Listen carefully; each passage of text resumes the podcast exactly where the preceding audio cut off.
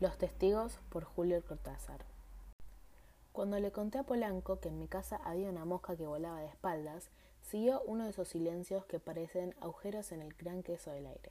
Claro que Polanco es un amigo y acabó por preguntarme cortésmente si estaba seguro. Como no soy susceptible, le expliqué en detalle que había descubierto la mosca en la página 231 del Oliver Twist. Es decir, que yo estaba leyendo Oliver Twist con puertas y ventanas cerradas, y que levantar la vista justamente en el momento en el que Maligno Sykes iba a matar a la pobre Nancy, vi tres moscas que volaban patas arriba. Lo que entonces dijo Polanco es totalmente idiota, pero no vale la pena transcribirlo sin explicar antes cómo pasaron las cosas. Al principio, a mí no me pareció tan raro que una mosca volara patas arriba, si le daba la gana, porque aunque jamás había visto semejante comportamiento, la ciencia enseña que eso no es una razón para rechazar los datos de los sentidos frente a cualquier novedad. Se me ocurrió que a lo mejor el pobre animalito era tonto o tenía lesionados los centros de orientación y estabilidad, pero poco me bastó para darme cuenta de que esa mosca era tan vivaracha y alegre como sus dos compañeras que volaban con gran ortodoxia patas abajo. Sencillamente, esta mosca volaba de espaldas, lo que entre otras cosas le permitía posarse cómodamente en el cielo raso. De tanto en tanto se acercaba y se adhería a él sin el menor esfuerzo.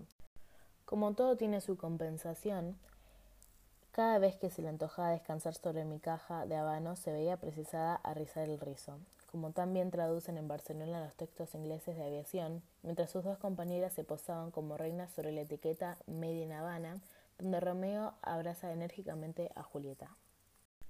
Apenas se cansaba de Shakespeare, la mosca despegaba de espaldas y revoloteaba en compañía de las otras dos, formando esos dos insensatos que Powells y Percher se obstinan en llamar brownianos. La cosa era extraña, pero a la vez tenía un aire curiosamente natural, como si no pudiera ser de otra manera abandonando a la pobre Nancy en manos de Sykes. ¿Qué se puede hacer contra un crimen cometido hace un siglo? Me trepé al sillón y traté de lidiar más de cerca un comportamiento en el que rivalizaban lo supino y lo insólito. Cuando la señora Fotheringham vino a avisarme que la cena estaba servida, vivo en una pensión. Le contesté sin abrir la puerta y que bajaría en dos minutos, y de paso, ya que la tenía orientada en el tema temporal, le pregunté cuánto vivía una mosca. La señora Fotheringham, que conoce a sus huéspedes, me contestó sin la menor sorpresa que entre 10 y 15 días, y que no dejara enfriar el pastel de conejo. Me bastó la primera de las dos noticias para decidirme. Esas decisiones son como el salto de la pantera, investigar y a comunicar al mundo de la ciencia mi diminuto aunque alarmante descubrimiento. Tal corno se lo conté después a Polanco. Vi enseguida las dificultades prácticas. Vuele boca abajo de espaldas, una mosca se escapa de cualquier parte con probada soltura, aprisionada en un bocal e incluso en una caja de vidrio, puede perturbar su comportamiento o acelerar su muerte. De los 10 o 15 días de vida, ¿cuántos le quedaba a este animalito que ahora flotaba patas arriba en un estado de gran placidez a 30 centímetros de mi cara? Comprendí que si avisara al Museo de Historia Natural, mandaría en algún gallego armado de una red que acabaría en un plaf con mi increíble hallazgo. Si la filmaba, Polanco asesine, aunque con mujeres. Corría el doble riesgo de que los reflectores estropeasen el mecanismo de vuelo de mi mosca, devolviéndolo en una de esas a la normalidad con enorme desencanto de Polanco, de mí mismo y hasta probablemente de la mosca, aparte de que los espectadores futuros nos acusarían sin duda de un innoble truco fotográfico. En menos de una hora, había que pensar que la vida de la mosca corría con una aceleración enorme si se la comparaba con la mía decidí que la única solución era ir reduciendo poco a poco las dimensiones de mi habitación hasta que la mosca y yo quedáramos incluidos en un mínimo de espacio, condición científica imprescindible para que mis observaciones fuesen de una precisión intachable. Llevaría un diario, tomaría fotos, etc. y me permitieran preparar la comunicación correspondiente, no sin antes llamar a Polanco para que testimoniara tranquilizadoramente no tanto sobre el vuelo de la mosca como acerca de mi estado mental. Abreviaré la descripción de los infinitos trabajos que siguieron, de la lucha contra el reloj y la señora Fotheringham. Resuelto el problema de entrar y salir siempre que la mosca estuviera lejos de la puerta, una de las otras dos había escapado la primera vez, lo cual era una suerte, a la otra le aplasté implacablemente contra un cenicero. Empecé a cargar los materiales necesarios para la reducción del espacio, no sin antes explicarle a la señora Fotheringham que se trataba de modificaciones transitorias, y al alcanzarle por la puerta apenas entornadas sus ovejas de porcelana, el retrato de Lady Hamilton y la mayoría de los muebles, esto último con el riesgo terrible de tener que abrir de par en par la puerta mientras la mosca dormía en el cielo raso o se lavaba la cara sobre mi escritorio. Durante la primera parte de estas actividades me he forzado a observar con mayor atención a la señora Fotheringham que a la mosca, pues veía en ella una creciente tendencia a llamar a la policía, con la que desde luego no hubiese podido entenderme por un resquicio de la puerta. Lo que más inquietó a la señora Fotheringham fue el ingreso de las enormes planchas de cartón prensado, pues naturalmente no podía comprender su objeto y yo no me hubiera arriesgado a confiarle la verdad, pues la conocía lo bastante como para saber que la manera de volar de las moscas la tenía majestuosamente sin cuidado. Me limité a asegurarle que estaba empeñado en unas proyecciones arquitectónicas vagamente vinculadas con las ideas de Palladio sobre la perspectiva en los teatros elípticos, concepto que recibió con la misma expresión de una tortuga en circunstancias parecidas.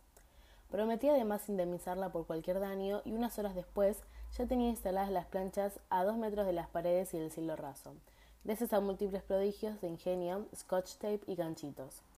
La mosca no me parecía descontenta ni alarmada, seguía volando patas arriba, y ya llevaba consumida buena parte del terrón de azúcar y del dedalito de agua amorosamente colocados por mí en el lugar más cómodo. No debo olvidarme de señalar, todo era prolijamente anotado en mi diario, que Polanco no estaba en su casa y que una señora de acento panameño atendía el teléfono para manifestarme su profunda ignorancia del paradero de mi amigo. Solitario y retraído como yo, solo en Polanco podía confiar. A la espera de su reaparición, decidí continuar el estrechamiento del hábitat de la mosca a fin de que la experiencia se cumpliera en condiciones óptimas.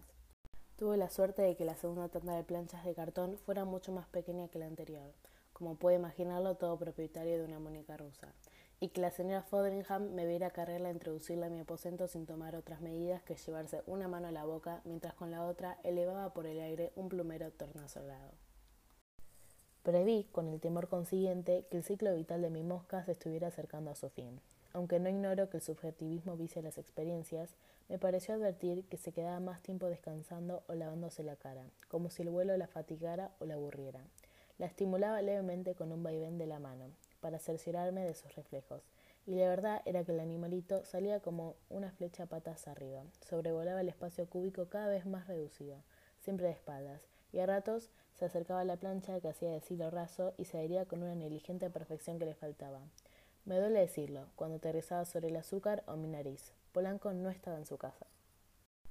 Al tercer día, mortalmente aterrado ante la idea de que la mosca podía llegar a su término en cualquier momento, era irrisorio pensar que me la encontraría de espaldas en el suelo, inmóvil para siempre, idéntica a todas las otras moscas. Traje la última serie de planchas que redujeron el espacio de observación a un punto tal que ya me era imposible seguir de pie y tuve que fabricarme un ángulo de observación a ras del suelo con ayuda de los almohadones y una colchoneta que la señora Fotheringham me alcanzó llorando.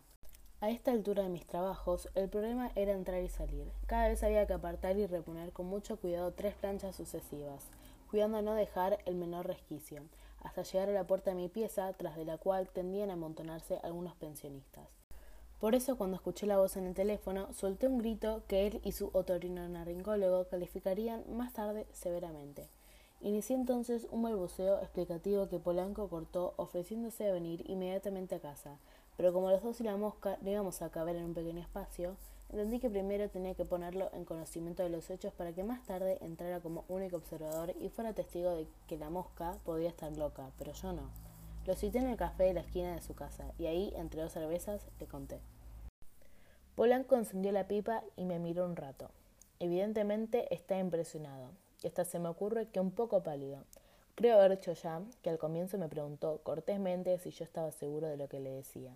Debió convencerse porque siguió fumando y meditando, sin ver que ya no quería perder tiempo. ¿Y si ya estaba muerta? ¿Y si ya estaba muerta? y que pagaba las cervezas para decirlo de una vez por todas. Como no se decidía, me incoloricé y aludí a su obligación moral de secundarme en algo que solo sería creído cuando hubiera un testigo digno de fe. Se encogió de hombros como si de pronto hubiera caído sobre él una abrumadora melancolía. Es inútil, pibe, me dijo al fin. A vos a lo mejor te van a creer aunque yo no te acompañe. En cambio a mí. ¿A vos? ¿Y por qué no te van a creer a vos? Porque es todavía peor, hermano, murmuró Polanco.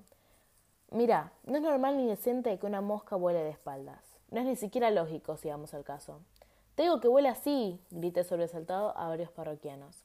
Claro que vuela así, pero en realidad esa mosca sigue volando como cualquier mosca, solo que le tocó ser la excepción.